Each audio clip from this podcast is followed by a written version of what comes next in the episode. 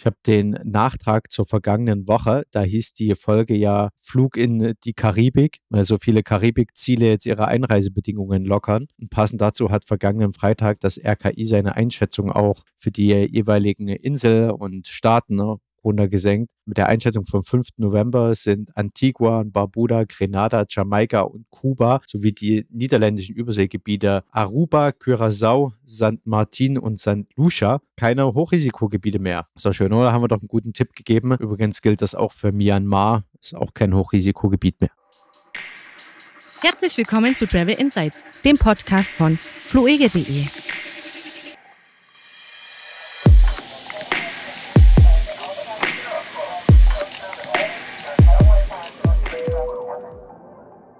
Das sind noch Good News damit. Hallo und herzlich willkommen zur Ausgabe boah, 57 bestimmt. Freut mich, dass ihr wieder eingeschaltet habt, also auf die App geklickt habt. Mein Name ist Kevin und am anderen Ende der Leitung flüstert Frank ins Mikro. Schönen guten Morgen. Guten Morgen. Okay, ja, dann haben wir praktisch schon die aktuellsten Änderungen laut RKI-Liste hinter uns. Und dann würde ich einfach direkt weitermachen mit einem schnellen Test noch, äh, einen schnellen Test, einem schnellen Tipp. Äh, nach Dubai kannst du jetzt in, innerhalb einer Testphase noch bis 21. November einreisen, ohne dass du äh, irgendwas machen musst, außer geimpft zu sein. Keine Quarantäne, kein sonst was. Läuft gerade eine Testphase. Der ein Impfstoff muss von der WHO anerkannt sein. Und das ist ja auch gut, wenn man zum Beispiel mal spontan zur Expo möchte. Ist denn jetzt schon der Impfstoff aus Kuba anerkannt? Diese drei habe ich noch keine neuen Nachrichten. Wolltest du jetzt, weil das kein Hochrisikogebiet mehr ist? Naja, ich äh, war ja nur das letzte Mal die Diskussion mit den anerkannt, nicht anerkannt und ob es Sinn macht, sich das selbst zu spritzen. Das lege ich mal in den Verantwortungsbereich unserer Zuhörerin. Können sich dann selbst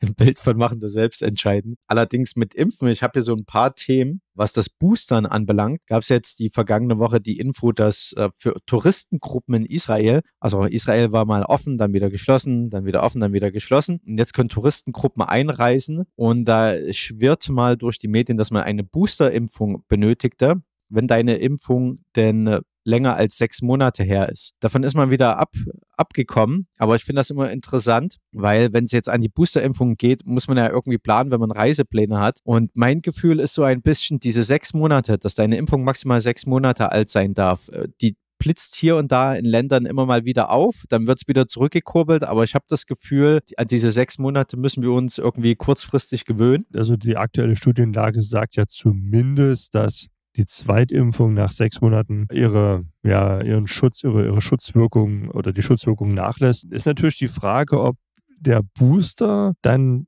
quasi dieselbe Halbwertszeit hat oder ob das nicht dann sogar länger wirkt. Müsste man, also da kann man da, kann man da ist schlecht noch mit der dem halben Jahr, aber ich glaube, woran man sich gewöhnen kann, richtig, ist das halbe Jahr nach der zweiten Impfung. Das wird auf jeden Fall jetzt ausschlaggebend sein, denke ich mal, für viele Reisende. Und danach muss man halt auch wieder die Studienlage abwarten. Ich habe auch hier noch eine News aus Österreich. Ich zitiere mal, mit der Einführung der landesweiten 2G-Regelung wurde auch die Gültigkeitsdauer des vollständigen Impfstatus angepasst. Um 2G zu erfüllen, darf die Zweitimpfung bei allen Impfstoffen nicht länger als neun Monate zurückliegen mit Ausnahme des Vakzins von Johnson Johnson. Achso, das ist ja eher ein Impfstoff, bei dem du nur einmal eine Impfung bekommst. Der gilt praktisch noch bis zum 3.1.2020 und muss erst dann aufgefrischt werden, sobald oder insofern dieser, die Impfung mit diesem Vakzin neun Monate zurückliegt. Also da haben wir es schon in Österreich, dass auch da ein bisschen mehr auf die Boosterimpfung geschaut wird, da zumindest neun Monate. Äh, bezüglich der USA gab es die kurze Meldung, dass es da auch noch keine Boosterimpfung sein muss.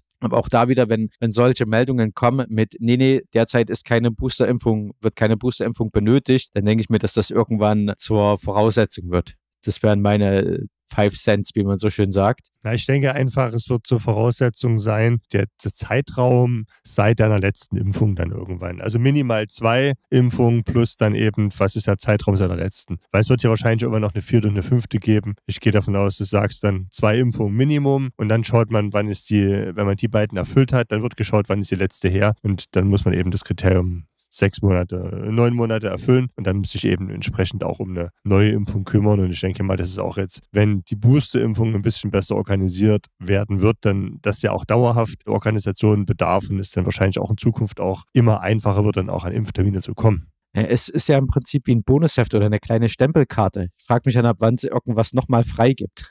Gesundheit. Naja, gut, die Impfungen sind ja schon frei. Man hätte fast sagen können, ja, nach fünfmal geimpft gibt es die sechste gratis, aber wir haben ja das Glück, dass wir dafür nichts zahlen müssen. Also, aber vielleicht gibt es ja nochmal irgendwie einen Bonbon oder so. Einen Joint, wenn es dann legalisiert ist. Okay, ähm, noch ganz, ganz, also ein Hinweis zu den USA, etwas verwundert. Du brauchst ja trotzdem, also du musst geimpft sein, wenn du jetzt einreisen möchtest und du musst einen Test vorweisen, der maximal drei Tage alt ist, aber du brauchst wohl keinen Test, wenn du genesen bist. Finde find ich auch irgendwie, da, da haben Genesene praktisch sogar noch einen Vorteil. Und wow, welches äh, Rational steckt dahinter? Das kann ich dir leider nicht sagen. Das ist die Meldung dazu. Immerhin laut Spiegel Online muss man innerhalb der vergangenen drei Monate mit SARS-CoV-2 infiziert sein. Also dann der genesenen Status darf nicht älter als drei Monate sein. Okay. Ich, ich kenne das Kalkül nicht dahinter. Hat, hat mich auch nur mit einem verwunderten Blick zurückgelassen. Dito.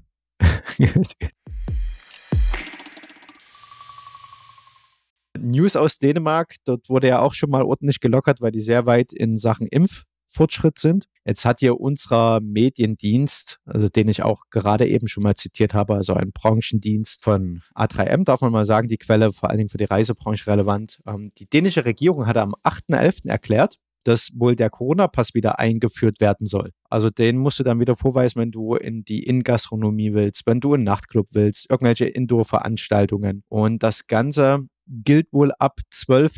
November. Der ist ja schon mit Erscheinen des Podcasts. Übrigens Köller Alaf. oder Hello oder das weiß ich. Äh, ja.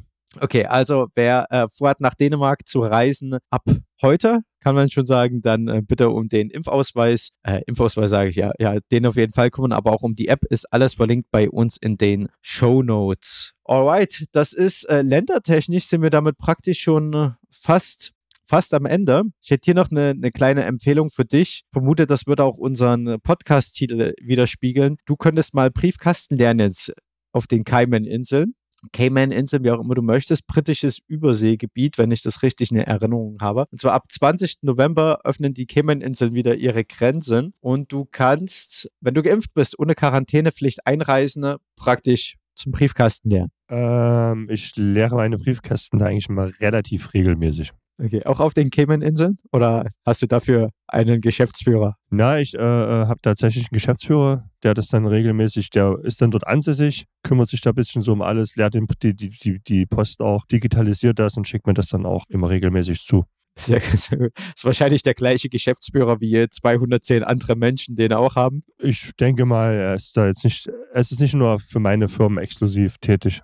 Das kann schon sein. Aber er hat ja da eine Verschwiegenheitsvereinbarung unterschrieben. Da bin ich doch relativ sicher, dass er da die Geschäftsgeheimnisse nicht ausplaudert oder weiterträgt. Wichtig ist, er muss die Post holen. Sehr gut. Also ab 20. November kannst du als Geimpfter wieder ohne Quarantäne einreisen. Einen Test benötigst du nach maximal 72 Stunden alt. Der soll natürlich negativ sein auf SARS-CoV-2 und im PCR-Verfahren gemacht worden sein. Zwei lustige Infos. Das wird wirklich eine kurze Folge hier. Also, weil, wie lange nehmen wir denn auf? Zehn Minuten? Äh, habe ich hier gelesen, äh, Zwischenlandung in Mallorca. Und zwar ist eine marokkanische Flugmaschine am 5. November von Casablanca nach Istanbul geflogen und musste unplanmäßig in Mallorca halten. Eine Person an Bord hatte wohl einen Diabetesschock. Allerdings, als der Krankenwagen kam, sprangen da 20 Personen aus der Maschine raus und flohen über das Flugfeld. Sachen gibt's. Also die Behörden gehen davon aus, dass das Ganze inszeniert war, um eben nach Europa einzureisen. Die Polizei strömte aus, es mussten 13 ankommende Maschinen auf die Nachbarinseln umgeleitet werden, weil ja erstmal der Flughafen dann dort nicht angesteuert werden konnte. Es wurden fünf Geflohene in benachbarten Gemeinden festgenommen. Das heißt, nach meiner Rechnung sind noch 15 unterwegs. Der Patient hatte keine Anzeichen mehr im Krankenhaus. Er ist jetzt festgenommen wegen des Verdachts auf Begünstigung illegaler Einreise. Ja, also Sachen gibt's. Ja, also man muss das erstmal planen, ja. Ja, also das. Aber okay. Falls du jetzt noch Bedarf irgendwie an Flugzeugen hast, wenn du selber auf den Cayman-Inseln einreisen möchtest, dann habe ich hier noch einen Tipp für dich. In Kenia kannst du jetzt Flugzeuge ersteigern. So hatten ja 73 Flugzeuge versteigert, deren Standgebühren nicht mehr bezahlt wurden oder werden. Geht los mit einer Boeing 737. Ich habe mal geschaut, da passen je nach Modell 125 bis 220 Passagiere rein. Was würdest du meinen, wo liegt das Startgebot? Sag mal, äh, ich weiß ja nicht mal, was das neu kostet. Ich vermute da einige Millionen. Ähm, Startgebot wird wohl so bei etwa 3700 Dollar liegen. Oh, das geht ja noch, oder? Finde ich auch, je nachdem, wie hoch das dann halt gepusht wird. Du musst mindestens 9000 Dollar vorher abgeben, um überhaupt teilnehmen zu können an dieser Auktion. Also das ist wahrscheinlich, dass man sieht, dass du das ernst meinst. Innerhalb von 24 Stunden zahlen und innerhalb von sieben Tagen abholen. Das ist ja schon mal ein Problem. Wo lagert man denn so ein Flugzeug? Ja, also musst auf jeden Fall erstmal nach Kenia, ne, zum Flughafenbetreiber. Ansonsten, wenn du das äh, nicht schaffst, dann bezahlst du da halt wie eine Art Strafgebühr pro Tag. Nach 14 Tagen wird das wieder an die Flughafenbehörde zurückgehen oder an den zweithöchstbietenden. Aber ich sag mal so, wenn ich die Anfangsgeschicke oder Anfangsgeschichte von SpaceX kenne, die hatten, glaube ich, damals auch, also dafür würde ich jetzt nicht die Hand ins Feuer legen, aber alte Russen-Raketen gekauft, um da testen zu können. Falls du irgendwas testen willst, Wasserstoffantrieb, Elektroantrieb, dann äh, ist das jetzt eine gute Chance. Äh, Speiseöl. Speiseöl sehr gut. Essen und dann, okay, okay. Ja, das sind äh, so meine Themen. Hast du noch, ähm, möchtest du gerne über was reden? Wir haben heute Zeit.